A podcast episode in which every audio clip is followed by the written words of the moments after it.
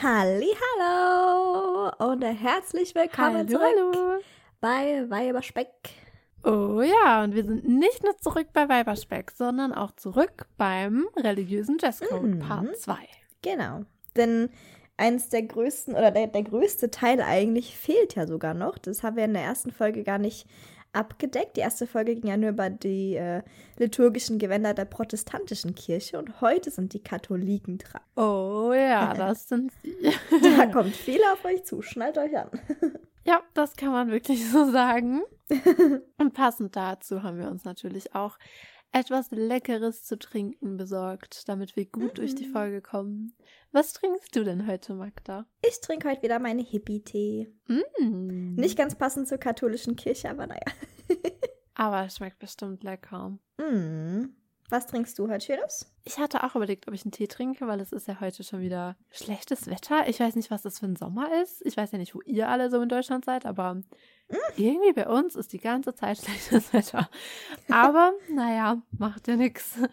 Aber ich habe mich jetzt doch wieder für einen kalten Kaffee entschieden, weil die Folge ist lang. Ich brauche all meine Gehirnzellen on point. Und deshalb dachte ich, kalter Kaffee ist die bessere Wahl. Schauen mein wir Tee mal, ist auch hilft. kalt. Aber nur weil es bei mir so schön warm ist. Ohne dich neidisch zu machen zu Oh, ich wollen. bin so neidisch. Was ich jetzt für so einen Strandurlaub geben würde. Oh. Aber naja, es hilft ja nichts, es hilft ja nichts. ich bin nicht am Strand, ich bin nicht im Urlaub und es ist schlechtes Wetter. Aber ansonsten, ansonsten ist das Leben schön und ich hoffe, nach dieser Podcast-Folge ist es noch schöner, weil wir ein Oh yes. paar coole, interessante Dinge gelernt haben. Und mir geht es zumindest so, wenn ich was Neues, Interessantes lerne, geht es mir immer gleich besser. mm. Aber dann schauen wir mal, was wir heute alles so lernen können. Wie wir ja gerade schon gesagt haben, reden wir heute über die katholische Kirche. Und wie Magda und ich ja bestimmt schon das eine oder andere Mal erwähnt haben, sind wir beide Protestanten. Mhm. Und ich war in meinem Leben zwar schon häufiger mal in der katholischen Kirche, aber ja, mein Wissen über die katholische Kirche hält sich doch in beschaulichen Grenzen, sagen wir es mal so. Und ich dachte mir, falls es euch auch so geht oder falls es einfach schon länger her ist, dass ihr mal in einer Kirche wart oder wie dem auch sei, werde ich, bevor ich über die Mode spreche, also über die liturgischen Gewänder, erstmal kurz über den Aufbau, also über die verschiedenen Amtsbezeichnungen in der katholischen Kirche sprechen, damit man Mhm. auch im Nachhinein besser nachvollziehen kann, ob das jetzt wichtig ist, ob der oder das jenes Kleidungsstück trägt oder nicht. Dafür muss man ja erstmal verstehen, ob dieser Weihegrad wichtig ist oder nicht. Versteht ihr, was Mhm. ich meine? Das ist sehr gut, weil davon habe ich nämlich gar keine Ahnung. Also mein Wissen über die Ja, ich katholische nicht. Kirche, ich Mhm. weiß nicht, wie es dir geht, Pauline, aber das beschränkt sich so ziemlich auf, ich weiß nicht, ob du das Buch Die Päpstin gelesen hast, bestimmt. Echt? Nein. Nein. Okay. Also haben wir noch einiges nachzuholen. Ich muss, wie heißt das? OC? Calif nee, wie heißt das, was du letztens Oh mein meintest? Gott, ja, Magda hat kein aus California gesehen. Ich ja, du es musst nicht die glauben. lesen.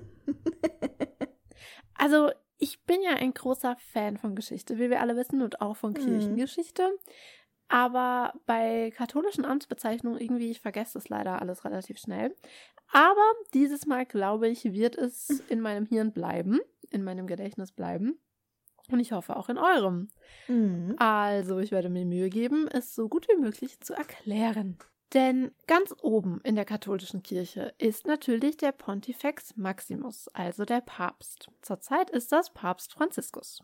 Mhm. Und er ist nicht nur das Oberhaupt der katholischen Kirche, sondern auch der Bischof des Bistums Rom und auch das Staatsoberhaupt der Vatikanstadt. Und der Papst, solltet ihr ihn mal zufällig treffen, man weiß ja nie, wird angesprochen mit Eure Heiligkeit. Hm. Und gewählt wird der Papst vom Konklave der Kardinäle. Kleiner Funfact am Rande, in diesem Konklave sitzen übrigens maximal 120 wahlberechtigte Kardinäle und das aktive Wahlrecht besitzen Kardinäle nur, bis sie das 80. Lebensjahr vollendet haben.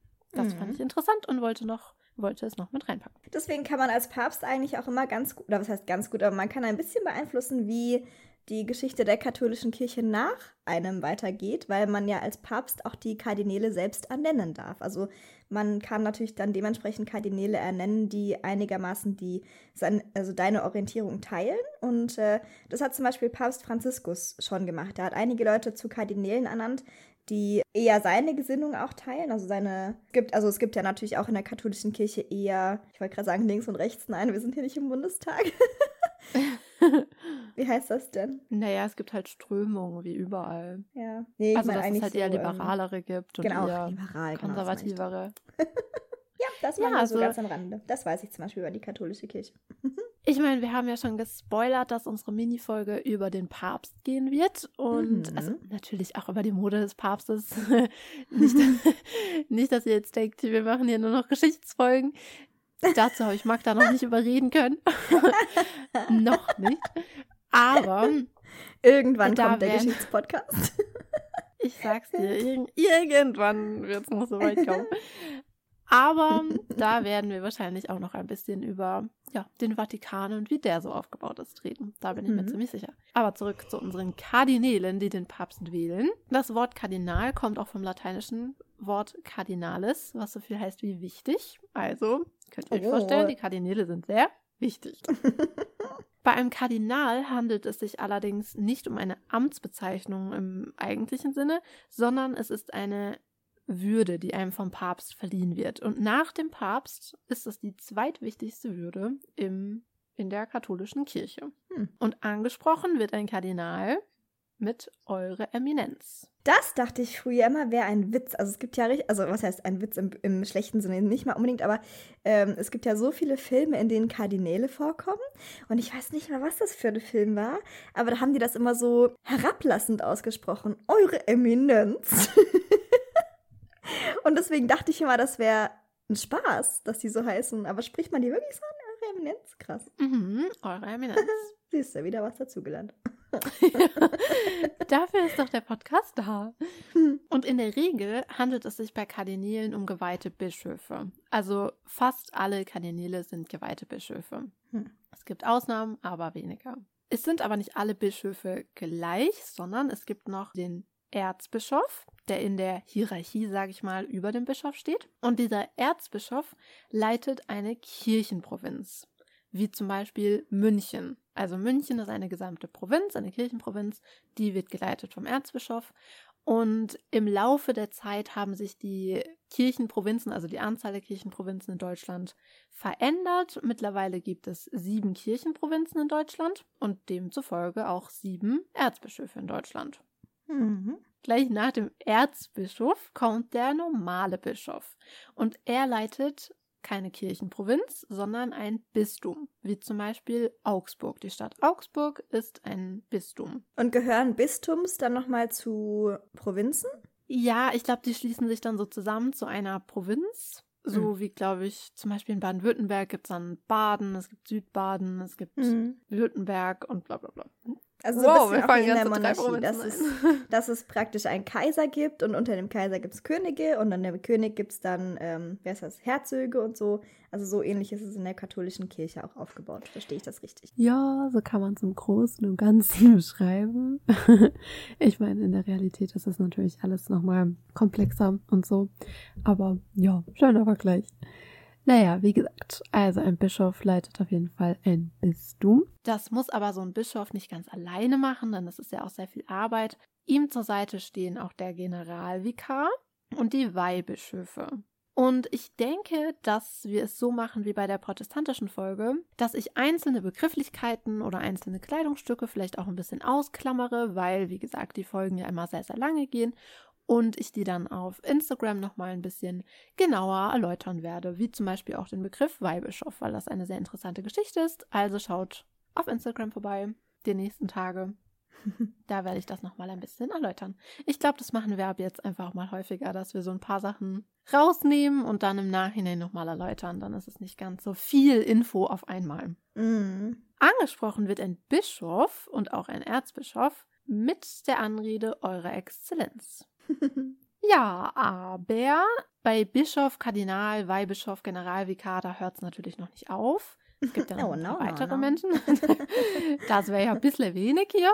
Nein, nein, nein. Unter dem Bischof kommt der Dekan. Aber bevor ihr versteht, was ein Dekan ist, gehen wir erstmal kurz zum Pfarrer. Der kommt nämlich gleich danach. Denn ein Pfarrer, ich glaube, ein Pfarrer, was ein Pfarrer ist, weiß jeder. Ein Pfarrer leitet eine Pfarrei, eine Pfarrgemeinde. Und sehr oft werden mehrere Pfarrgemeinden zusammengelegt. Dass es dann eben nicht nur eine Pfarrei ist, sondern mehrere Pfarreien. Und dieser Zusammenschluss einzelner Pfarreien nennt sich dann Dekanat. Mhm. Und einer dieser Pfarrer der verschiedenen Pfarreien wird dann gewählt als Vorsitzender sozusagen dieses Dekanats und er ist dann so der Organisator. Er regelt dann alles, was in diesem Dekanat eben zu tun ist. Und genannt wird er dann Dekan. Mhm. Gibt es in der evangelischen Kirche übrigens auch. Das nennt sich dann Dekanin, als äh, wenn es eine Frau ist. Oder halt Dekan als Mann. Genau, weil bei uns gibt es ja auch Frauen Richtig. in der Kirche. Falls ihr es nicht wusstet. Aber hier nicht. Hier bewegen wir uns nur im männlichen Kreis der Welt. Ein Pfarrer muss seine Pfarrgemeinde aber natürlich auch nicht alleine versorgen. Ihm zur Seite stehen zum Beispiel auch ein Vikar oder ein Kaplan oder manchmal auch ein Diakon. Und das mit dem Kaplan fand ich auch ganz spannend, denn in Deutschland wird meistens mit dem Kaplan einfach nur so ein Hilfspriester des Pfarrers bezeichnet. Mhm. Aber eigentlich ist ein Diakon, also er ist auch wirklich ein Hilfspriester des Pfarrers, das stimmt schon. Aber eigentlich ist ein Kaplan ein Geistlicher, dem auch besondere Dienste zuteil werden, wie zum Beispiel Krankenhausdienst oder Gefängnis, also dass man da Seelsorge betreibt.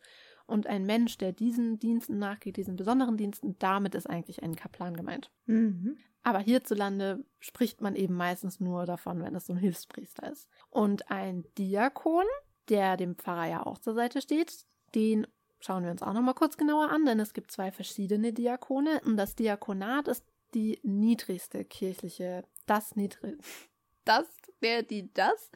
Pauline kann kein Deutsch mehr. Der Weihegrad, nicht die Weihegrad. Und Diakon ist eben nicht gleich Diakon. Es gibt einmal den Diakon, der sich gerade auf dem Weg zur Priesterweihe befindet. Und dann gibt es den ständigen Diakon, der das theoretisch auch nebenberuflich machen kann. Und das ist was Besonderes, denn der ständige Diakon kann auch verheiratet sein und ein weltliches Leben führen. Also hm. er muss nicht im Zölibat leben. Ach, krass. Mhm. Wusste ich auch nicht, siehst du mal. Ich dachte nämlich, alle Diener der katholischen Kirche müssten im Zölibat leben. Mhm. Es hm. gibt auch diese Besonderheit, vielleicht gehe ich da auch nochmal auf Instagram ein bisschen mehr drauf ein, dass Priester, also dass Pfarrer, die zum Beispiel vorher der evangelischen Kirche angehört haben und verheiratet sind und dann aber zum katholischen Glauben übertreten und dort Pfarrer werden wollen, dass die ihre Ehe auch aufrechterhalten dürfen. Ach, krass was ich sehr spannend finde.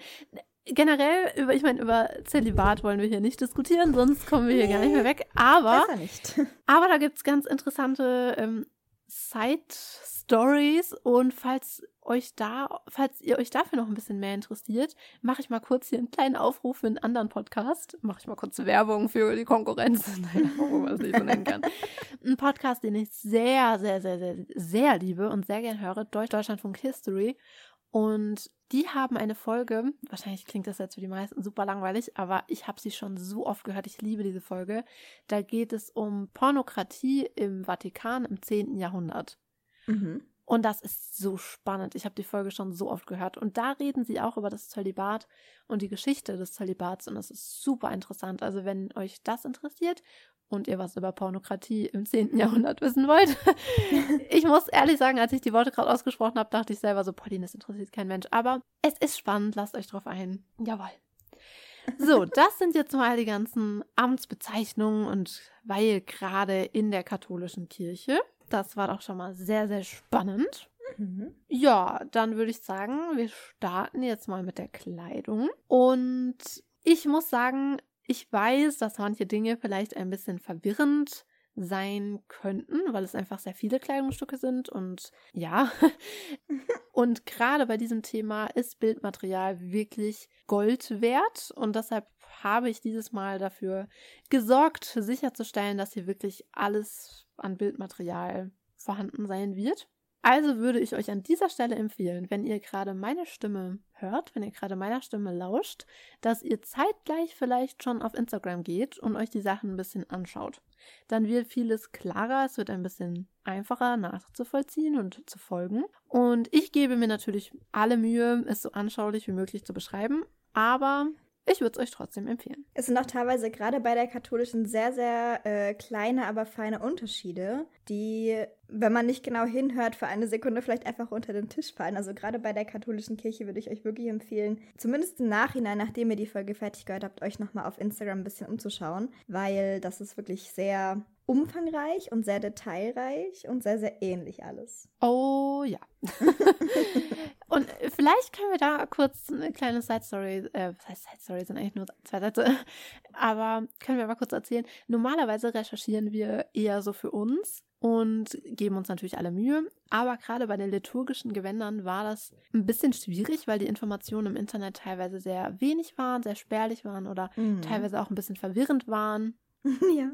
Es war ein bisschen schwer, da durchzukommen. Und deshalb hatten wir dieses Mal echt viel Hilfe und ich will hier niemanden namentlich nennen, weil ich gar nicht weiß, ob irgendwer das will, aber ein großes Dank geht raus an ein paar Menschen. einen sehr tollen Professor, der uns einige Fragen beantwortet hat und zwar auch sehr ausführlich beantwortet hat. Vielen Dank dafür. Mhm und auch an eine Professorin, die mir ebenfalls noch ein paar Fragen beantwortet hat. Vielen Dank auch dafür.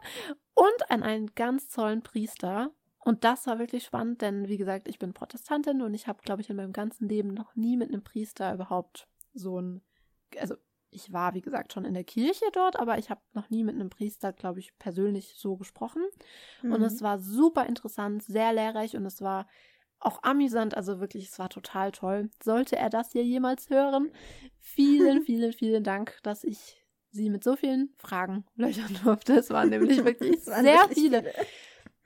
Und deshalb kann ich es euch auch wirklich ans Herz legen, das Bildmaterial zu nutzen und es euch anzuschauen. Denn ich hatte vor dem Gespräch schon sehr viel recherchiert und trotzdem musste ich manchmal ein paar Dinge 50 Mal fragen, mhm. weil es einfach verwirrend ist. Also macht es euch leicht, schaut es euch an. Und wir sagen das ja immer, dass wir uns eigentlich immer nur so auf die Highlights der Epochen, über die wir reden, oder den Themenkomplex, über den wir reden, konzentrieren, weil es sonst einfach den Rahmen sprengen würde. Und das gilt natürlich auch wieder für diese Folge. Und deshalb auch hier wieder, schaut die nächsten Tage auf Instagram vorbei. Ich weiß nicht, wie oft ich den Satz jetzt schon gesagt habe. Weil ich einige Kleidungsstücke, die ich hier jetzt nicht mehr mit reingepackt habe, da noch vorstellen werde, die ich einfach cool fand. Und ja, ich habe mich jetzt mal auf die allerwichtigsten Kleidungsstücke einfach konzentriert und denke, das reicht auch erstmal, mhm. denn wir werden ja, wie gesagt, hier noch ein Weilchen sitzen. Ja. Und ich glaube, wenn ich fertig bin mit Reden, werdet ihr auch denken, ja, das reicht jetzt erstmal. Zum Glück hat sie die anderen nicht reingepackt. Genau, dann werdet ihr mir dankbar sein. also, let's go. Wir haben ja letzte Folge schon darüber gesprochen, was liturgische Gewänder eigentlich sind. Mhm. Ich habe mich auch gefragt, woher kommen denn eigentlich diese liturgischen Gewänder? Also wer hat denn damit angefangen, plötzlich zu sagen, wir tragen dies oder das oder jenes? Und es hat sich folgendermaßen zugetragen, dass es liturgische Kleidung nicht immer gab, sondern früher trugen Priester einfach dieselbe Kleidung, wie sie auch im Alltag getragen haben. Früher meint hier altes Rom. also nicht eine Oma früher, sondern früh, früher. Nein, nein, also ihr werdet gleich noch ein paar Jahreszahlen hören, dann wisst ihr, was wir hier mit früher meinen. Okay. wir reisen weit in die Zeit zurück. Denn wie ihr ja wisst, entstand die katholische Kirche in Rom. Mhm. Und damals trugen die Priester einfach dieselbe Kleidung wie auch die römischen Beamten, also unter anderem eine Tunika. Und ja, das haben sie dann noch eine Zeit lang so weitergeführt. Und mhm. erst im Jahr 380 wurde das Christentum zur Staatsreligion in Rom. Und in derselben Zeit änderte sich dann auch die Kleidung. Denn alles wurde jetzt groß, großer. Alles wurde jetzt größer und pompöser. Also ihr könnt euch ja vorstellen, vorher war es halt eine Religion, aber jetzt ist es die Staatsreligion.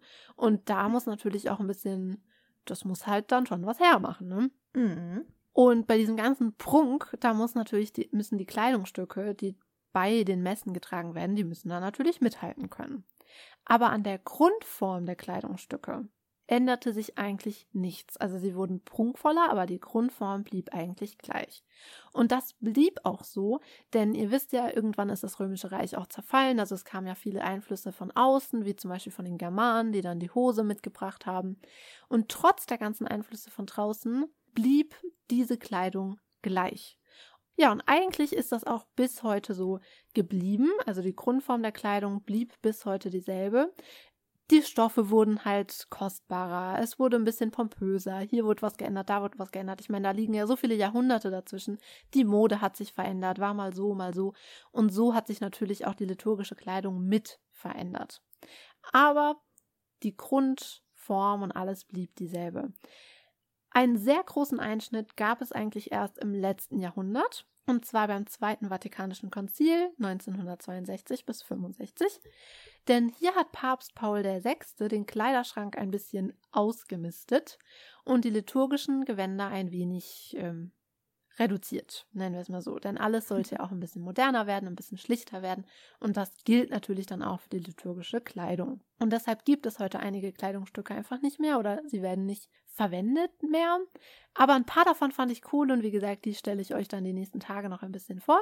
Aber Leute, keine Sorge. Paul VI. hat zwar den Kleiderschrank ausgemistet, aber es sind noch mehr als genug Kleidungsstücke da, über die wir heute reden können. Keine Panik. ist noch genügend übrig geblieben. genau. Das ist jetzt erstmal genug Info, mal so ein kurzer Überblick über die Geschichte der liturgischen Kleider, woher sie überhaupt kommen und hm. woher, also was die Idee dahinter ist. Und bevor wir jetzt mit den einzelnen Kleidungsstücken beginnen, wollte ich noch kurz was anderes sagen, denn bei der Recherche bin ich bei einzelnen Kleidungsstücken auf dazugehörige Gebete gestoßen, die der jeweilige Träger eben gesprochen hat, als er die Kleidungsstücke angezogen hat. Es war aber nicht ganz klar, ob diese Gebete noch in Gebrauch sind oder woher sie kommen oder was auch immer. Und das war eben eines dieser Sachen, die ich meine. Die Recherche war da teilweise gar nicht so einfach, aber uns wurde ja geholfen, wofür ich wirklich sehr dankbar bin. Und ich kann euch mit richtigen Informationen beglücken.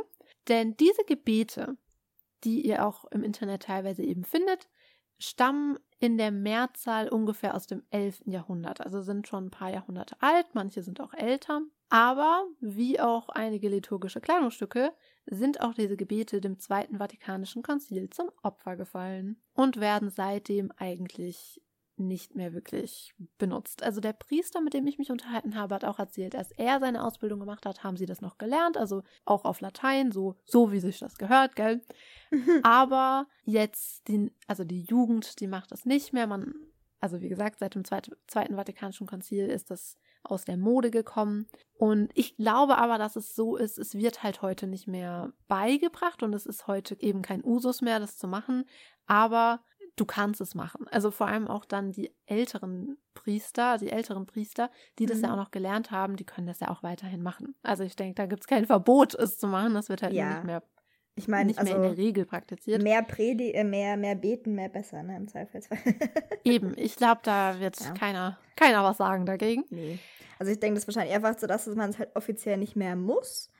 Das war früher genau, war das, das wird ja dir halt nicht mehr ne? beigebracht. Ne? Genau. Aber weil ich diese Gebete so cool fand und so spannend fand, werde ich euch vielleicht das eine oder andere auch sagen bei den einzelnen Kleidungsstücken. Mal schauen.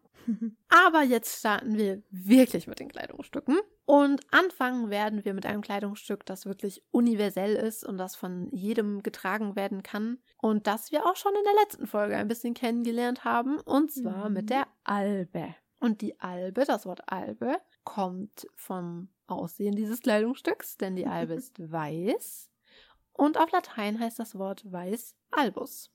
Daher kommt die Albe. Und die Albe, haben wir ja letztes Mal schon besprochen, ist im Prinzip einfach nur eine sehr lange, weite Tunika. Mhm. Und es ist hier eben sehr, sehr wichtig, also die Länge der Albe ist eben sehr, sehr, sehr, sehr wichtig. Es ist wichtig, dass sie bis auf die Füße herabreicht, denn sie soll ja, wie ihr bestimmt noch wisst, an das Taufkleid erinnern. Mhm. Und bei der Albe können wir vielleicht auch mal ein Beispiel für ein Ankleidegebiet zeigen. Erstmal auf Latein und dann auf Deutsch, weil wenn schon, denn schon, wir wollen es natürlich auch im Original hören. Denn während ein Priester früher seine Albe angezogen hat, sprach er folgendes Gebet. De alba me domine et munda cormeum ut in sanguine agni dealbatus Gaudiis, Perfroa, Sempiternis, was so viel heißt wie Läutere mich, o Herr, und reinige mein Herz, damit ich im Blut des Lammes weiß gewaschen die ewige Freude genießen kann. Mhm. Sie, sie. Ist das nicht total? ich weiß nicht, wie es euch geht, aber ich persönlich stehe ja auch total drauf, wenn Gebete auf Latein vorgelesen werden und so, weil ich liebe dieses Gefühl, was man hat. Ich kann mich dann, ich kann mir dann immer so vorstellen, wie es jetzt, wie das gewesen sein muss, im zehnten Jahrhundert in so einer alten Steinkirche zu sitzen und der Priester steht da vorne, referiert alles auf Latein und alles hat so eine mystische Stimmung. Ich liebe es. Ich zum Beispiel gar nicht. Also ich meine, ich weiß warum. Ich kann, also ich kann verstehen, wenn man da drauf steht, aber ich stehe zum Beispiel gar nicht darauf, weil ich mich dann halt in die Leute reinversetze und so denke, okay, wenn halt Latein nicht dein, also Latein ist ja, war ja wie so eine Amtssprache teilweise, aber wenn du zum Beispiel selber kein Latein sprichst, dann ist es, also das wird ja der katholischen Kirche oft vorgeworfen. Darüber kann man jetzt denken, was man möchte. Aber ihr wird ja oft vorgeworfen, dass sie ein bisschen die Bürger auch so dumm gehalten hat. Und das wird, glaube ich, also dieser, diese Aussage oder diese Annahme wird, glaube ich, auch viel dadurch bedingt, dass in der katholischen Kirche viel auf Latein passiert ist. Und wenn du natürlich selber kein Latein sprichst, dann kann der Pfarrer natürlich erzählen, was er will, aber du verstehst es ja gar nicht.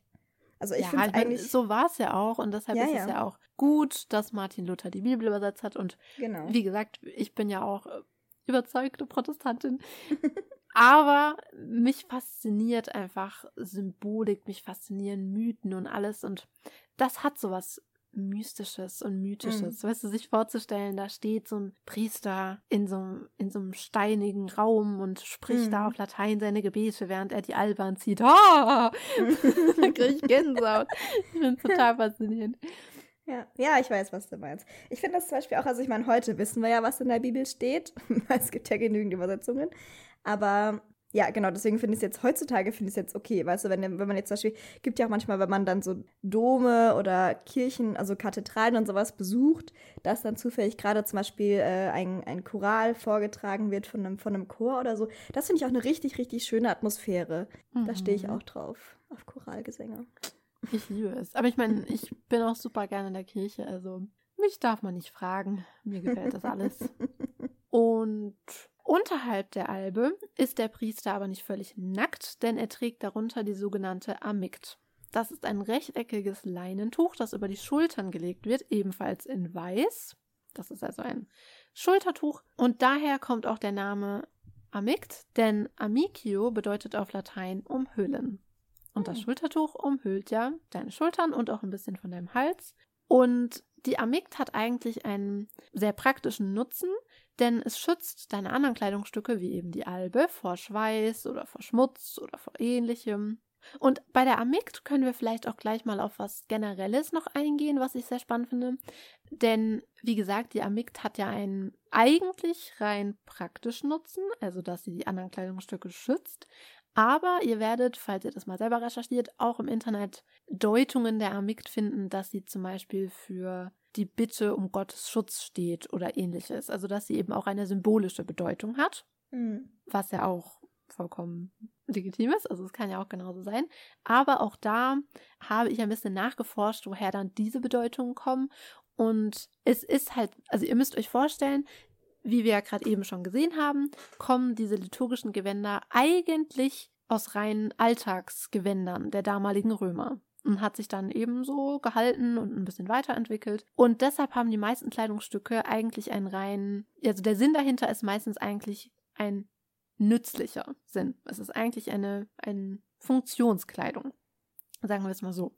Hm. Aber vor allem im Frühmittelalter hatte man den starken Drang, in Dinge eben auch ein bisschen noch was rein zu Geheimnissen oder Dingen eine, äh, eine gewisse Symbolik zu geben, eine Bedeutung zu geben und hat deshalb in die Kleidungsstücke, die dann eben schon da waren, im Nachhinein noch eine gewisse Bedeutung hineininterpretiert. Sagen wir es mal so. Und so sieht man das zum Beispiel auch bei der Amikt, dass es im Prinzip eigentlich ein Nutzgegenstand war, bei dem im Nachhinein dann noch ein bisschen eine schöne Bedeutung dazu. einfach dazu gegeben wurde. Wie zum Beispiel in der letzten Folge haben wir das ja auch erklärt, dass äh, zum Beispiel die Knöpfe an einem Talar, die Anzahl der Knöpfe auch eine Bedeutung hat. Und das ist natürlich, ich meine, die evangelische Kirche ist natürlich oder die protestantische Kirche bei weitem nicht so alt wie die katholische.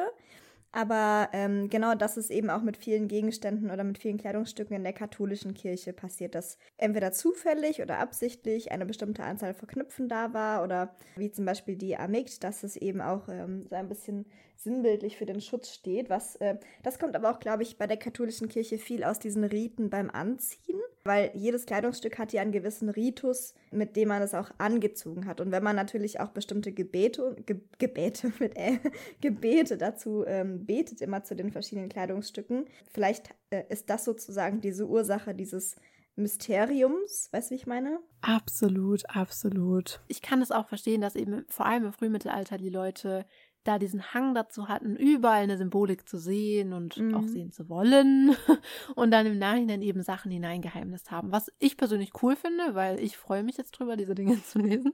Ich bin da ja voll dabei. Aber das nur zur Erklärung, falls ihr eben manchmal auf Kleidungsstücke stoßt und euch dann fragt, ist das jetzt eher einfach ein Nutzgegenstand oder hat das wirklich eine Symbolik? Ist es meistens Sagen wir einfach, es ist beides. Einigen wir uns da. Ja. Da die Albe ja aber, wie gesagt, sehr lang ist, was sie ja auch sein soll, mhm. trägt man um die Taille geschlungen einen Gürtel. Und dieser Gürtel heißt natürlich nicht einfach nur Gürtel, das wäre ja langweilig, sondern Cingulum. Und Cingulum heißt eben auf Latein Gürtel. also heißt er im Prinzip nur Gürtel, wenn man so drüber nachdenkt. Aber bei diesem Gürtel handelt es sich eben um eine Kordel, also eigentlich ist es wirklich nur eine schlichte Kordel, meistens weiß, die um die Taille geschnürt wird. Und wie gesagt, sie ist zwar meistens weiß, aber sie kann auch die liturgischen Farben widerspiegeln. Da gibt es kein, also das kann jeder machen, wie er möchte. Und die Grundlage dieses Zingulums, also, weil wie gesagt, wahrscheinlich ist es wie bei der Amigt, dass man das Zingulum irgendwann auch benutzt hat, weil also, weil es eben aus dieser Alltagskleidung heraus resultiert hat und weil eben die Albe wirklich sehr lang war und es dann ein bisschen angenehmer war, wenn man eben diesen Gürtel drum hatte. Es war leichter zu tragen. Aber irgendwann kam dann natürlich auch eine Bedeutung dazu, selbstverständlich, und zwar die Symbolik des sich Gürtens. Mhm. Und dabei wird zum Beispiel auf, also wird auf mehrere Psalme hingewiesen, zum Beispiel auf Psalm 1833 Gott hat mich mit Kraft umgürtet, er führt mich auf einem Weg ohne Hindernis. Und das ist, wie gesagt, nur einer der Kirchenstellen, Kirchenstellen, der Bibelstellen, auf die dabei hingewiesen wird. Und bei dieser Symbolik des sich Gürtens handelt es sich darum, dass darauf hingewiesen wird, das Himmelreich kommt ja, also Jesus kommt, das Himmelreich kommt, das jüngste Gericht kommt und du sollst bereit sein. Das ist damit gemeint. Du sollst dich gürten, du sollst bereit sein für diesen Tag. Und in früheren Zeiten war eben ein Mann nicht fertig angezogen, wenn er keinen keinen Gürtel um die Taille geschlungen hatte. Mhm. Also Gürtel, wie gesagt, das ist ja nur eine Kordel, nicht, dass er jetzt sonst was denkt. Es ist wirklich einfach nur eine Kordel um deinen Leib geschlungen. Und erst dann ist ein Mann fertig angezogen. Und um eben bereit zu sein für den Tag des jüngsten Gerichts, musst du dann natürlich auch einen Gürtel tragen, sonst bist du nicht bereit. Und auf diese Symbolik bezieht sich eben das Zingulum. Es kommen natürlich noch andere Bedeutungen dazu, zum Beispiel, dass es eben auch die Keuschheit symbolisiert und dass du Maß hältst, weißt du, dass du nicht äh, diese ganzen Tod wir wollen jetzt nicht über Todsünden reden, aber diese ganzen Sünden, wie zum Beispiel Völlerei und so weiter, das ist natürlich auch Teil der Symbolik des Zingulums. Und das Zingulum sieht man auch manchmal bei lutherischen Pfarrern. Weiter trägt man eine Stola. Das haben wir ja auch mhm. schon die kennen letzte auch schon. Woche gesehen. genau. Und die Stola gibt es auch schon wirklich, wirklich, wirklich lange. Also all diese Kleidungsstücke gibt es schon lange, wie ihr wahrscheinlich schon gemerkt habt. Aber die Stola gibt es wirklich schon lange. Und hier habe ich zum Beispiel auch mal wieder eine Jahreszahl für euch, denn sie wird, sie wird zum Beispiel schon bei der Synode von Laodicea im Jahre 372 erwähnt. Hm. Also es gibt sie wirklich schon sehr, sehr lange. Sehr lange. Und allein sowas finde ich so faszinierend, mir vorzustellen, dass es solche Kleidungsstücke einfach schon so lange gibt. Weißt du, was ich meine? Dass mhm. hinter diesem Stück Stoff so eine lange Geschichte steht. Ich meine, 372, das, das ist so lange her. Mhm, ich finde das so krass. faszinierend. Ich ja. liebe es, ich liebe es. Ah, faszinierend. Und die Stola ist natürlich auch nicht nur ein Stück Stoff, wo kommen wir denn dahin, sondern sie steht symbolisch für das Joch Christi, das der Priester in diesem Moment trägt. Wir haben ja letztes Mal schon die Stola kennengelernt Und diejenigen, die in der protestantischen Kirche eine Stola tragen, tragen sie eben über beide Schultern gelegt, nach vorne hängend. Aber in der katholischen Kirche unterscheidet man da nochmal zwischen den Weilgraden. Also nur Bischöfe und Kardinäle tragen die Stola so, wie wir sie letztes Mal kennengelernt haben, also über beide Schultern gelegt. Und ein Diakon hingegen trägt sie als Schärpe über die linke Schulter hängend, nach rechts diagonal verlaufend, also als Schärpe. Und das signalisiert eben auch nochmal die unterschiedlichen Weihergrade. Alba Amict und Cingulum und auch die Stola wird, kann eigentlich von all den Würdeträgern, die den Gottesdienst gestalten und leiten, getragen werden. Aber darüber werden natürlich auch noch weitere Sachen getragen und da unterscheidet es sich eben, welchen Weihgrad du hast. Wenn du zum Beispiel ein Diakon bist, ich würde sagen, wir gehen einfach mal mit dem Diakon weiter, dann mhm. würdest du über deine Albe und deine Stola ein Chorhemd anziehen. Und ein Chorhemd ist einfach nur ein Obergewand, sieht im Prinzip auch aus wie eine Tunika, also im Prinzip wie eine Albe in kurz. Sagen wir es mal so. So kann man sich, glaube ich, ganz, kann man es sich, glaube ich, ganz gut vorstellen. Also, weil die Albe geht ja eben bis zum bis zu den Füßen und das Chorhemd geht bis zum Knie ungefähr. Und das Chorhemd ist ebenfalls in weiß, hat weite Ärmel und einen viereckigen Halsausschnitt. Also es sieht im Prinzip wirklich aus wie die Albe, nur in kurz. Und es das ist auch kein Zufall, denn es hat sich aus der Albe heraus entwickelt. Das Chorhemd wird von verschiedenen Menschen getragen. Also man sieht es zum Beispiel auch bei Ministranten, wenn sie am Altar einen Dienst vollbringen, dann tragen sie zum Beispiel oft auch eine, ein Chorhemd über ihrem Gewand. Und getragen wird es aber eben sehr häufig auch vom Diakon. Und dazu kommen wir dann auch gleich noch. Ähnlich wie das Chorhemd ist das Rochette. Und wenn ich sage ähnlich, meine ich eigentlich fast genau, genau gleich.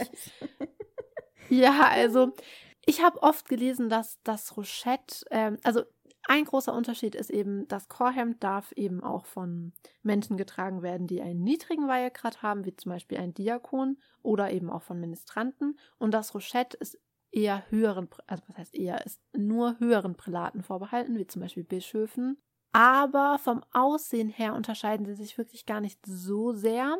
Die Ärmel des Rochettes sind enger und meistens ist das Rochette auch ein bisschen verziert oder auch mehr verziert. Also da gibt es eigentlich gar keine Regel, wie sehr es verziert sein darf. Also man sieht zum Beispiel oft, dass am Saum oder am Ärmelsaum dann so Spitzeneinsätze sind und so.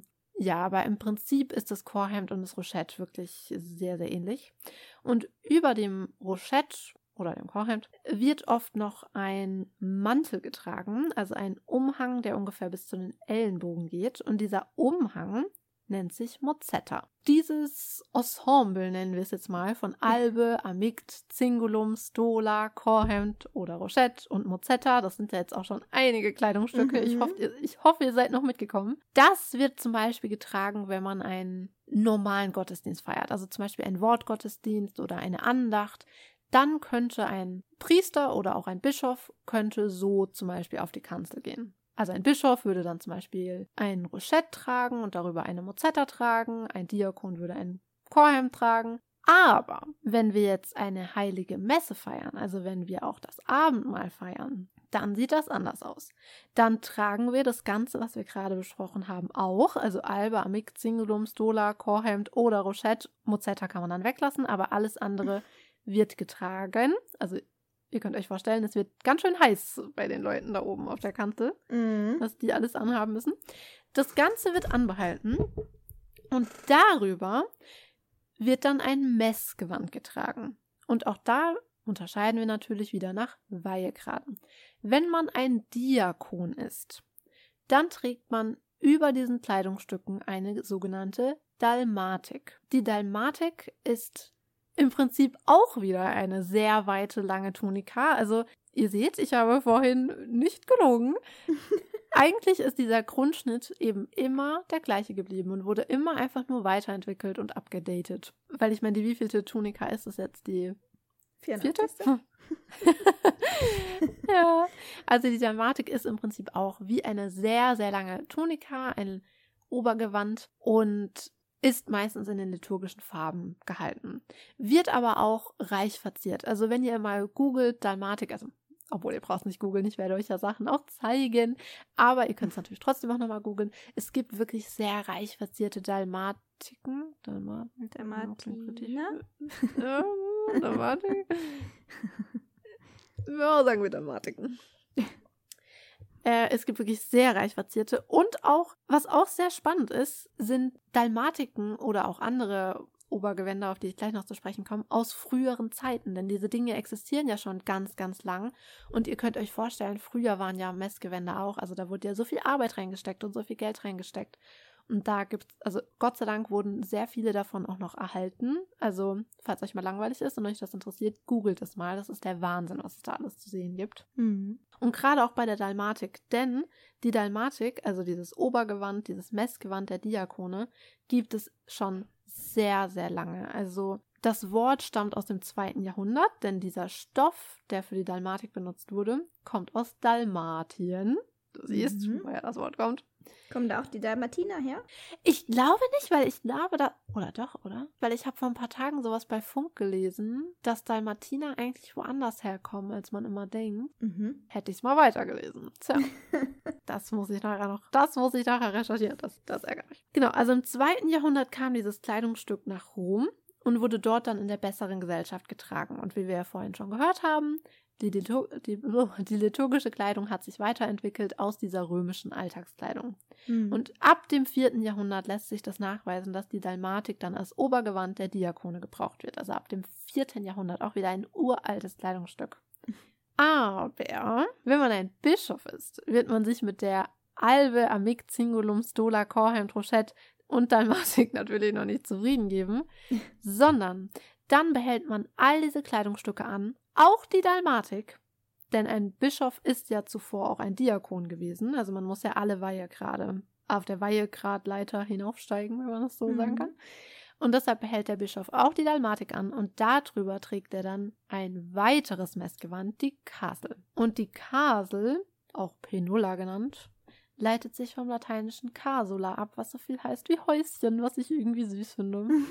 Und auch bei der Kasel handelt es sich um ein langes, weites, Tunika-ähnliches Gewand. Wer hätte es erwartet? Aber die Kasel hat keine Ärmel. Und das unterscheidet sie auch von der Dalmatik. Also ihr könnt es, das könnt ihr sehen, anders als bei Rochette und Korheim. Da ist ja manchmal ein bisschen schwierig. Aber die Kasel unterscheidet sich von der Dalmatik, denn sie hat keine Ärmel. Also im Prinzip ist es geschnitten wie ein Poncho, ein weiter Poncho. Und auch wieder bei der Kasel würde ich euch empfehlen, das mal zu googeln, weil es gibt so unfassbar verzierte Kaseln aus den vergangenen Jahrhunderten. Es ist wirklich der Wahnsinn. Und auch die Kasel gibt es natürlich schon sehr, sehr lange. Also zum Beispiel erwähnt wird es beim Konzil von Toledo im Jahr 633. Also auch wieder hier. Die Kasel gibt es auch schon sehr, sehr lange. Und bei der Kasel kann man wieder das gleiche sehen wie auch schon bei der Stola und bei dem Amikt. Denn wahrscheinlich gab es dieses Kleidungsstück schon und im Nachhinein wurde dann eben eine weitere Bedeutung hinzugelegt, denn die Kasel wurde auch gedeutet als Panzer des Glaubens. Mhm. Und das sieht man dann zum Beispiel auch bei einem der Ankleidegebete, die es früher gab, wie zum Beispiel Begleite mich, o Herr, mit der Zier der Demut, der Liebe und des Friedens, auf dass ich allseits mit Tugenden ausgerüstet den Feinden zu widerstreben vermag. Hm. Klingt schön, oder? Ja. Also, wir halten nochmal fest, weil mir sehr bewusst ist, das sind gerade sehr, sehr, sehr viele verschiedene Kleidungsstücke gewesen. Wenn ich einen normalen Gottesdienst trage, Magda, äh, trage, wenn ich einen normalen Gottesdienst mache, Magda, ohne Abendmahl, sondern einfach nur eine Andacht oder ein Wortgottesdienst, dann trage ich einer Mikt, darüber eine Albe, gebunden mit einem Zingulum, darüber eine Stola, darüber ein Chorhemd oder ein Rochett. Und wenn ich will, auch eine Mozetta. Mhm. Und das war's. Wenn ich aber das Abendmahl feiere, dann trage ich als Diakon über den ganzen anderen Sachen eine Dalmatik. Und wenn ich ein Bischof bin, trage ich über all den Dingen plus Dalmatik noch eine Kasel. Jetzt wird's wirklich warm. ja, habe ich mir auch gedacht. Aber hat das jetzt schon mal für dich so Sinn ergeben? Also, weil es sind ja echt sehr viele verschiedene Mhm. Sachen. Ja. Sehr gut. Aber wenn man, es gibt noch ein weiteres Kleidungsstück, was ich noch mit reinbringen wollte, und zwar den Chormantel, der auch noch sehr viele verschiedene andere Namen hat. Denn wenn man zum Beispiel eine Andacht hat oder zum Beispiel auch eine Beerdigung, dann trägt man ja, wie gesagt, keine Dalmatik und keine Castle, trägt aber all die anderen Sachen und da kann man eben optional über dem Chorhemd oder dem Rochette eben noch den sogenannten Chormantel drüber tragen. Mhm. Und der Chormantel ist, wie man sich vorstellt, einfach nur ein Mantel, der über die Schultern gelegt wird. Und der hat aber noch ganz viele verschiedene andere Namen. Er wird zum Beispiel auch Pluviale genannt, vom lateinischen Pluvia, Regen, denn ursprünglich wurde er Regenmantel genannt. Er wird aber eben auch Chormantel genannt, Segensmantel, Vespermantel, Rauchmantel. Er hat sehr viele verschiedene Namen, die ich mhm. alle mal erwähnen wollte, falls ihr jetzt mit dem Namen Rauchmantel nichts anfangen könnt, aber euch denkt, ah, Pluviale, das kommt mir bekannt vor. Dann wollte ich das nochmal kurz erwähnen, dass das alles im Prinzip das gleiche ist. Nicht nur im Prinzip, sondern es ist das gleiche. Ja, und der wird eben dann bei anderen Anlässen draußen getragen das ist im Prinzip, sind im Prinzip mal so die liturgischen Kleidungsstücke. Es gibt aber noch ein paar andere Kleidungsstücke, die nicht als liturgische Kleidungsstücke gelten, die ich euch aber nicht vorenthalten möchte. Wie zum Beispiel die Soutane. Denn es ist so, dass katholische Priester, anders als evangelische Pfarrer, auch im Alltag als Priester erkennbar sein sollen. Und da gibt es unterschiedliche Auffassungen, wie das zu handhaben ist ob es auch reicht, wenn man ein großes Kreuz trägt oder zum Beispiel einen Collarkragen. Da haben wir auch schon in der Mini-Folge mit der Pfarrerin drüber gesprochen, dass das heute auch ganz modern ist. Aber früher war etwas anderes modern und das habt ihr bestimmt auch schon in ganz vielen Filmen mal gesehen. Da, also wirklich, da gehe ich jede Wette ein. Und zwar die sogenannte Sutane. Mhm. Und die mhm. Sutane ist im Prinzip ein langes, schwarzes Kleid, wenn man so will, mit langen Ärmeln und oben herum liegt die Soutane eng an, bis ungefähr bis zur Hüfte und dann fällt sie weiter. Und diese Soutane war eben früher die Alltagskleidung eines Priesters und heute ist das eher aus der Mode gekommen. Aber man kann sie tragen, man muss sie nicht tragen und ich glaube, das ist auch wirklich von Land zu Land ein bisschen und von Region zu Region auch ein bisschen unterschiedlich, wie oft es noch getragen wird. Also wenn man jetzt zum Beispiel nach Rom geht, wird man mehr Leute in Soutane sehen, als wenn man nach Brandenburg geht oder so. Also, das ist von Region zu Region verschieden, aber es ist generell ein bisschen aus der Mode gekommen, sagen wir es mal so. Und diese Sutane und geschlossen wird die Sutane, hier sind wir wieder bei meiner geliebten Symbolik, von 33 Knöpfen. Und hm. das ist natürlich kein Zufall, sondern die 33 Knöpfe sind natürlich ein versteckter Hinweis auf Jesus, also auf die Lebensjahre Jesu. Ich liebe versteckte Symbolik so sehr. Und um die Taille geschlungen wird auch hier wieder ein Zingulum, aber das ist dieses Mal ein anderes Zingulum. Also hier handelt es sich nicht um eine Stoffkordel, sondern um ein breites Stoffband, das um die Taille geschlungen wird, aber eben auch Zingulum heißt. Denn wie wir vorhin gehört haben, Zingulum heißt ja im Prinzip nichts anderes als Gürtel. Und hier wäre vielleicht der passende Moment, mal kurz auf eine farbige Besonderheit einzugehen. Mhm. Denn wir haben ja letztes Mal schon über liturgische Farben gesprochen und so weiter. Aber man unterscheidet eben, also man passt seine Kleidung in der katholischen Kirche nicht nur der liturgischen äh, der liturgischen Zeit an, der, dem liturgischen Farbkanon, sondern auch noch den Weihegraden der katholischen Kirche. Und deshalb fand ich es eben unter anderem auch so wichtig, vorhin diese Weihegrade nochmal ein bisschen aufzulisten, damit man eben weiß, wer kommt wo, welcher Weihegrad kommt, also wer steht über wem. Denn es gibt drei, also eigentlich vier, aber da kommen wir in der Minifolge drauf. Es gibt drei große Farbunterscheidungen, die man sich merken muss. Und zwar Rot, Violett und Schwarz. Und das sieht man zum Beispiel bei der Soutane sehr deutlich, denn dieses äh, dieses Zingulum, dieses Stoffband, was hier getragen wird, wenn man ein normaler Priester ist, wird man das Zingulum, also dieses breite Stoffband, was man bei der Sutane trägt, wird man das in Schwarz tragen. Wenn man aber ein Bischof ist, wird man es in Violett tragen. Und wenn man ein Kardinal ist, wird man es in Rot tragen. Und diese Farbunterscheidung in Schwarz, Rot und Violett und beim Papst ist es Weiß, aber da kommen wir dann ja in der Mini-Folge drauf. Diese Farbunterscheidung sieht man bei sehr viel, also sieht man noch bei einigen anderen Kleidungsstücken und das ist, finde ich, wichtig zu erwähnen.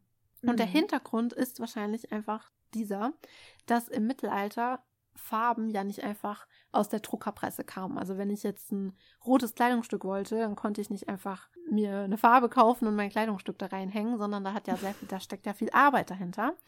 Und Rot wurde früher hergestellt durch die Purpur-Dings? Ja, die Purpurschnecke. Genau, Schnecke. Die Ich wollte gerade Käfer sagen, aber es war kein Käfer.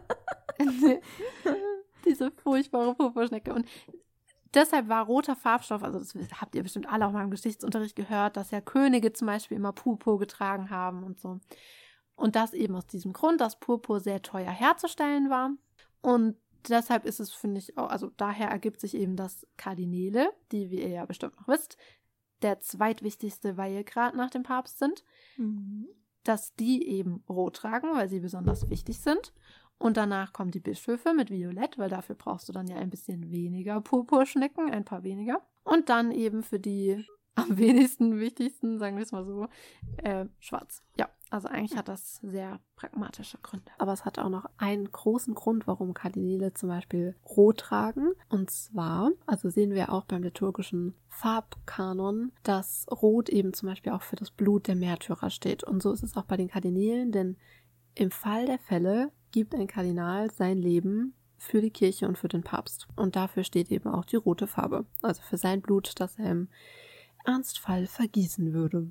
Aber es hat eben auch pragmatische Gründe. Okay, okay. Und über der Soutane wird noch ein Schulterumhang getragen. Und wir haben ja vorhin schon einen Schulterumhang kennengelernt, die Mozzetta. Hier tragen wir aber einen anderen Schulterumhang. Und zwar die Pellegrina. Und die Pellegrina sieht auch anders aus als die Mozzetta, also die lässt sich auch optisch ganz leicht unterscheiden. Denn die Mozzetta ist ja im Prinzip einfach nur wirklich ein Umhang, der drüber getragen wird, der aber in der vorderen Mitte mit Knöpfen geschlossen und geöffnet wird. Und bei der Pellegrina handelt es sich um einen Umhang, der zwar genauso lang ist und von der Form her auch irgendwie eigentlich genauso aussieht, aber die Pellegrina ist vorne offen. Also wenn ihr Bilder seht, werdet ihr wissen, was ich meine. Die ist vorne offen, sie geht nicht komplett zu und deshalb könnt ihr sie ganz leicht optisch von der Mozzetta unterscheiden. Und bei der Pellegrina ergeben sich natürlich wieder dieselben farblichen Unterschiede wie äh, beim Zingulum. Also ihr seht es dann auf den Bildern, die werden, äh, dass die Pellegrina am Saum so Einfassbänder hat und die sind dann eben wieder entsprechend der farblichen Unterscheidungen, die wir gerade eben besprochen haben. Mhm. Und ihren Namen verdankt die Pellegrina ihrem Aussehen, denn früher wurde ein bestimmtes Schultercape sehr häufig getragen von Pilgern. Also lateinisch, äh Quatsch, lateinisch, italienisch Pellegrini. Und ja, daraus hat sich dann eben der Name ergeben, Pellegrina. Ein sehr schöner Name, wie ich finde. Ich finde auch den Namen Mhm. Mozzetta total hübsch, weil mich das an Mozzarella erinnert. Ja, ne? Ich wollte gerade sagen. ja, total. Aber ich finde, Pellegrina ist auch ein wunder, wunderschönes Wort. Es klingt irgendwie nach so einer Wassermarke oder so. Ja, ja, genau. Sehr, sehr schönes Wort. Und wer aber mal einen Priester in Soutane gesehen hat, vor allem in, ich wirklich, das habt ihr bestimmt schon in Filmen oder Serien oder so gesehen. Und wer das schon mal gesehen hat, dem wird aufgefallen sein, dass ein Priester dann sehr oft auch eine Kopfbedeckung trägt. Und zwar ein rundes Scheitelkäppchen namens Peleolus. Und dieses Scheitelkäppchen hat dann eben auch wieder die entsprechend, den entsprechenden Farbkodex, rot, schwarz, violett oder weiß, wenn er vom Papst getragen wird. Ist das das, was so ein bisschen aussieht wie eine Kippa im Jüdischen? Genau, es sieht im Prinzip Ah, genauso ja. aus wie eine Kippa. Okay. Und wir werden bestimmt darüber auch nochmal reden, wenn wir über Klöster reden. Punkt. ist klar gerade, das würde ich dann auch weiterreden, aber wir werden da nochmal drüber reden, wenn wir über Klöster reden. Wir werden drüber Jawohl. weiterreden, aber nicht heute. Genau. Ich finde es aber auch ganz gut, dass wir die The also dass wir so manche Sachen dann auch so aufteilen, damit es nicht so viel Info auf einmal ist, weil es ist ja jetzt schon sehr viel Info. Aber das Peleolus hat auch noch einen anderen Namen, und zwar Solideo. Und diesen Namen hat das Peleolus, weil sie während des Hochgebets der Heiligen Messe abgenommen wird. Also der Priester trägt den Peleolus, wenn er in die Kirche geht und auch wenn er wieder rausgeht, aber vor dem Sanctus legt er seinen Peleolus ab und nimmt ihn erst wieder, trägt ihn erst wieder nach dem Ende der Kommunion. Die Kappe wird also nur vor Gott abgenommen. Daher der Name Solideo. Hm. Da aber der Papst als Stellvertreter Christi auf Erden gilt, wird er auch bei der Begrüßung des Papstes abgenommen. Und wenn wir gerade schon bei Kopfbedeckung sind, bleiben wir doch auch noch ein bisschen hier. Denn es gibt noch zwei andere Kopfbedeckungen, die ich euch vorstellen will. Einmal die Mitra. Und die Mitra darf nur vom Papst, Bischöfen und Äbten getragen werden. Mhm. Und ursprünglich stammt der Name vom altgriechischen Wort Stirnbinde. Also hier haben wir mal was altgriechisches und nicht nur Latein. Mal was Neues. Und die Mitra habt ihr bestimmt alle auch schon mal gesehen. Also das ist dieser hohe Hut, der im Prinzip eckig ist, aber oben dann spitz zuläuft. Dieser typische Papsthut, den der Papst immer aufhat. Ja, ja, aber ja. aber wie gesagt, zum Papst kommen wir in ein paar Tagen noch.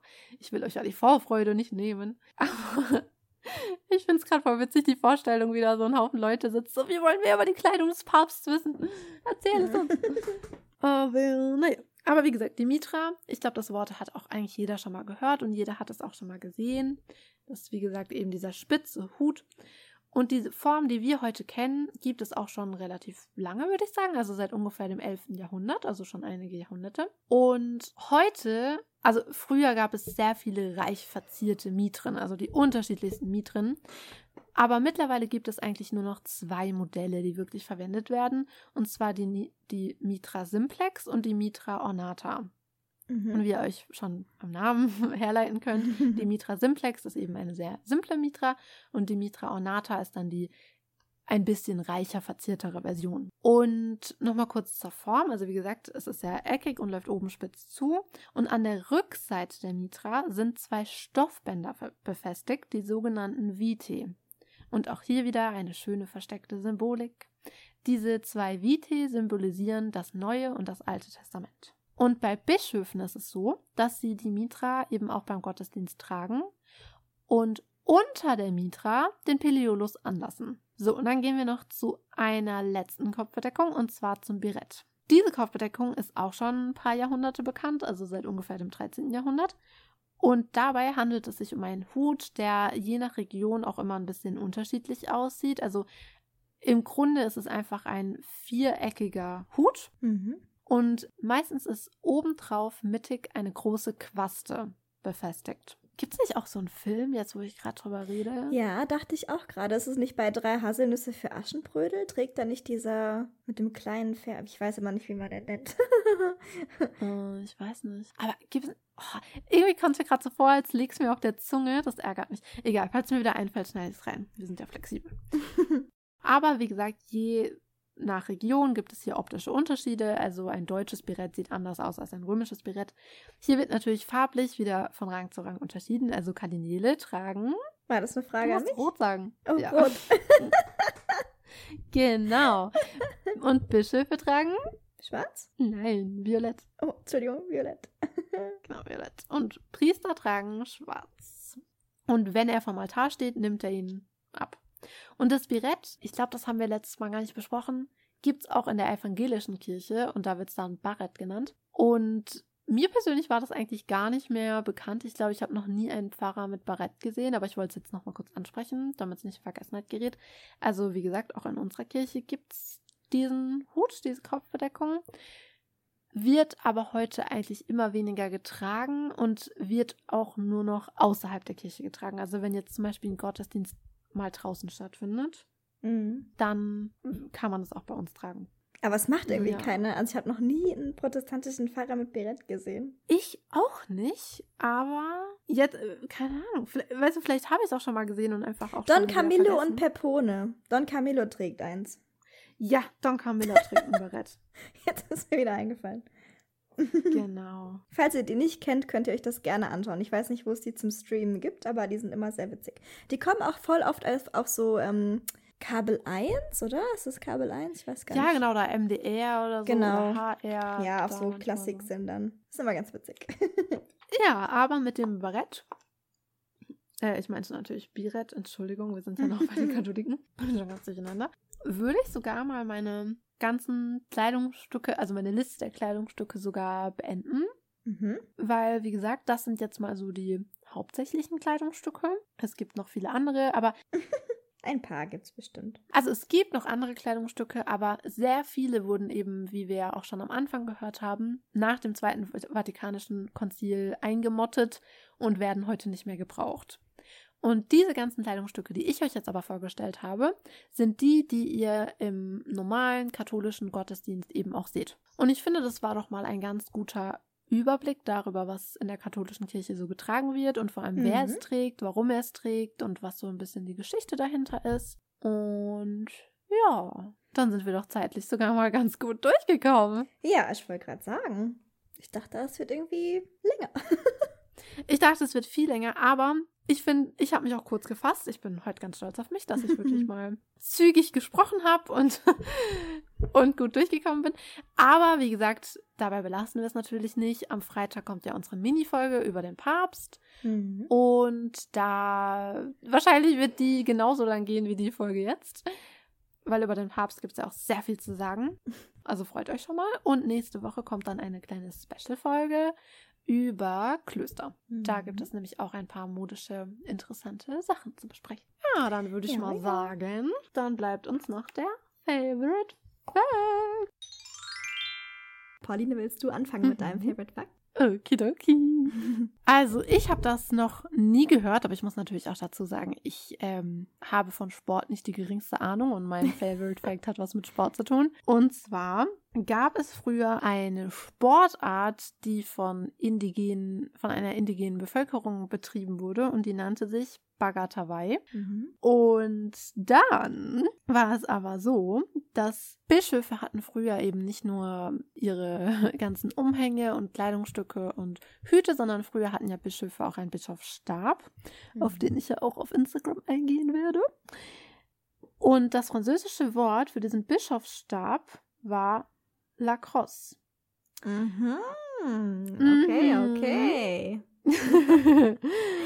und dann kam eins zum anderen und irgendwann war dann dieses, dieses ähm, Ballsportart? Ist das eine Ballsportart? Oh Ja, mein ja. Gott, ich habe keine Ahnung. Okay. Also jeder der, diese- jeder, der den Film Wild Child gesehen hat, weiß natürlich, was Lacrosse ist. Ähm, das, da hast du so einen Schläger und da ist oben an diesem Schläger, es ist kein Tennisschläger, also es ist nicht flach, sondern da ist wie so eine Art Korb oben befestigt an diesem Schläger. Und mit diesem Korb fängst du und wirfst du den Ball. Ähm, so einen kleinen, ja, welche, welche Sportart hat noch so einen Ball? Keine Ahnung. Ja, da hört schon wieder auf, siehst du. Ungefähr Tennisball groß. Weißt du, woher ich Lacrosse kenne? Von Hani Woher? und Nani. Ja, stimmt, das spielen die auch mal Lacrosse. Mhm, die spielen Lacrosse. wow, wie gebildet wir sind. Uh. Aber Guck uns Naja, an, aber die- irgendwann voll wurde die dann- ja, der Hammer. Aber irgendwann, ich kenne Lacrosse nur von Hani und Nani. Aber irgendwann hat es sich dann eben so ergeben, dass Bagatawai nur noch Lacrosse genannt wurde. Hm. Okay, okay. Mhm. Und was ist dein Favorite Fact für uns heute? Ja, dieser Bischofsstab ist schon eine ganz gute Überleitung oder ein ganz gutes Indiz für mein Favorite Fact, weil weißt du, wer noch einen Lacrosse getragen hat? Außer Hani und Nani? Außer Anni Nani. Hm.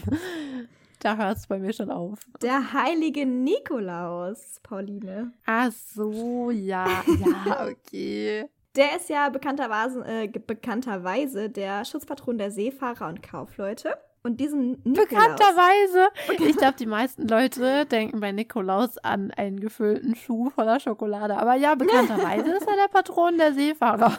Also, falls ihr das noch nicht wusstet, er ist der Schutzpatron der Seefahrer und Kaufleute. Und diesen Mann oder gab eine, oder diesen heiligen Nikolaus gab es tatsächlich wirklich. Und zwar hat er zwischen, ähm, äh, wurde er zwischen 280 und 286 nach Christus in Patara in der heutigen Türkei geboren und wurde schon sehr früh zum Priester ernannt und wenig später auch schon zum Bischof. Und dieser, dieser Mann hat tatsächlich diesen Kult, den wir heute kennen, also diesen Nikolauskult, beeinflusst. Und zwar begann dieser Kult schon 200 Jahre nach ähm, seinem Tod in Griechenland und hat sich von da aus erstmal in Osteuropa verbreitet, also bei den Russen und bei den Kroaten ist er auch bis heute noch sehr, sehr beliebt und wird auch manchmal als Schutzpatron dieser Länder konkret, also gerade die Russen. Da wurde er irgendwann auch offiziell zum Schutzpatron des Landes auserkoren tatsächlich. Und genau, ab dem 10. Jahrhundert ist dann dieser Nikolauskult auch in Frankreich und Deutschland zum Beispiel unter anderem nachvollziehbar. Also da gibt es Quellen, die das belegen, dass ab dem 10. Jahrhundert auch dieser Kult hier, also in Deutschland, praktiziert wurde ab dem 10. Jahrhundert.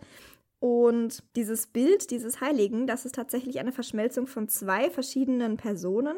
Und zwar einmal von diesem Bischof, den ich gerade erwähnt habe, und einmal von einem gleichnamigen Abt Nikolaus von Sion, der später Bischof von Pinara wurde und ebenfalls aus der Türkei. Also das liegt auch in der Türkei.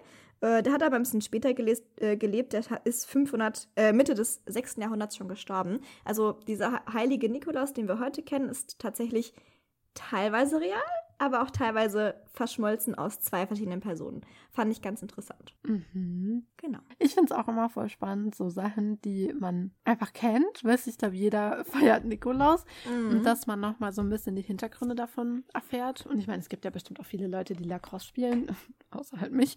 Ja. Und das ist dann ja auch spannend, nochmal zu hören, woher das kommt. Mhm. Also woher der Name kommt. Ah, und der Todestag, by the way, das ist nämlich der 6. Dezember von diesem Nikolaus, der, also der erste, den ich erwähnt habe. Und äh, deswegen werde, wird heute dieser Tag am 6. Dezember gefeiert, der Nikolaustag. Nochmal als kurzer Antrag. ja, aber da können wir ja wirklich heute sehr stolz auf uns sein. Da können wir heute gut schlafen. Mhm. Also zur Erklärung, wir nehmen das Ganze gerade abends auf. Deshalb denke ich, kann man schlafen. Aber bei euch ist natürlich gerade Montagmorgen. Aber ja, das war eine wundervolle Folge. Ich freue mich schon auf unsere Mini-Folge. Ich hoffe, ihr auch. Ja, natürlich. Also ich auf jeden Fall. Und ich würde sagen, also ich total. Das wird eine tolle Folge. Dann würde ich sagen, bis dahin, meine Freunde. Mit vorzüglichen Grüßen. Eure Becky!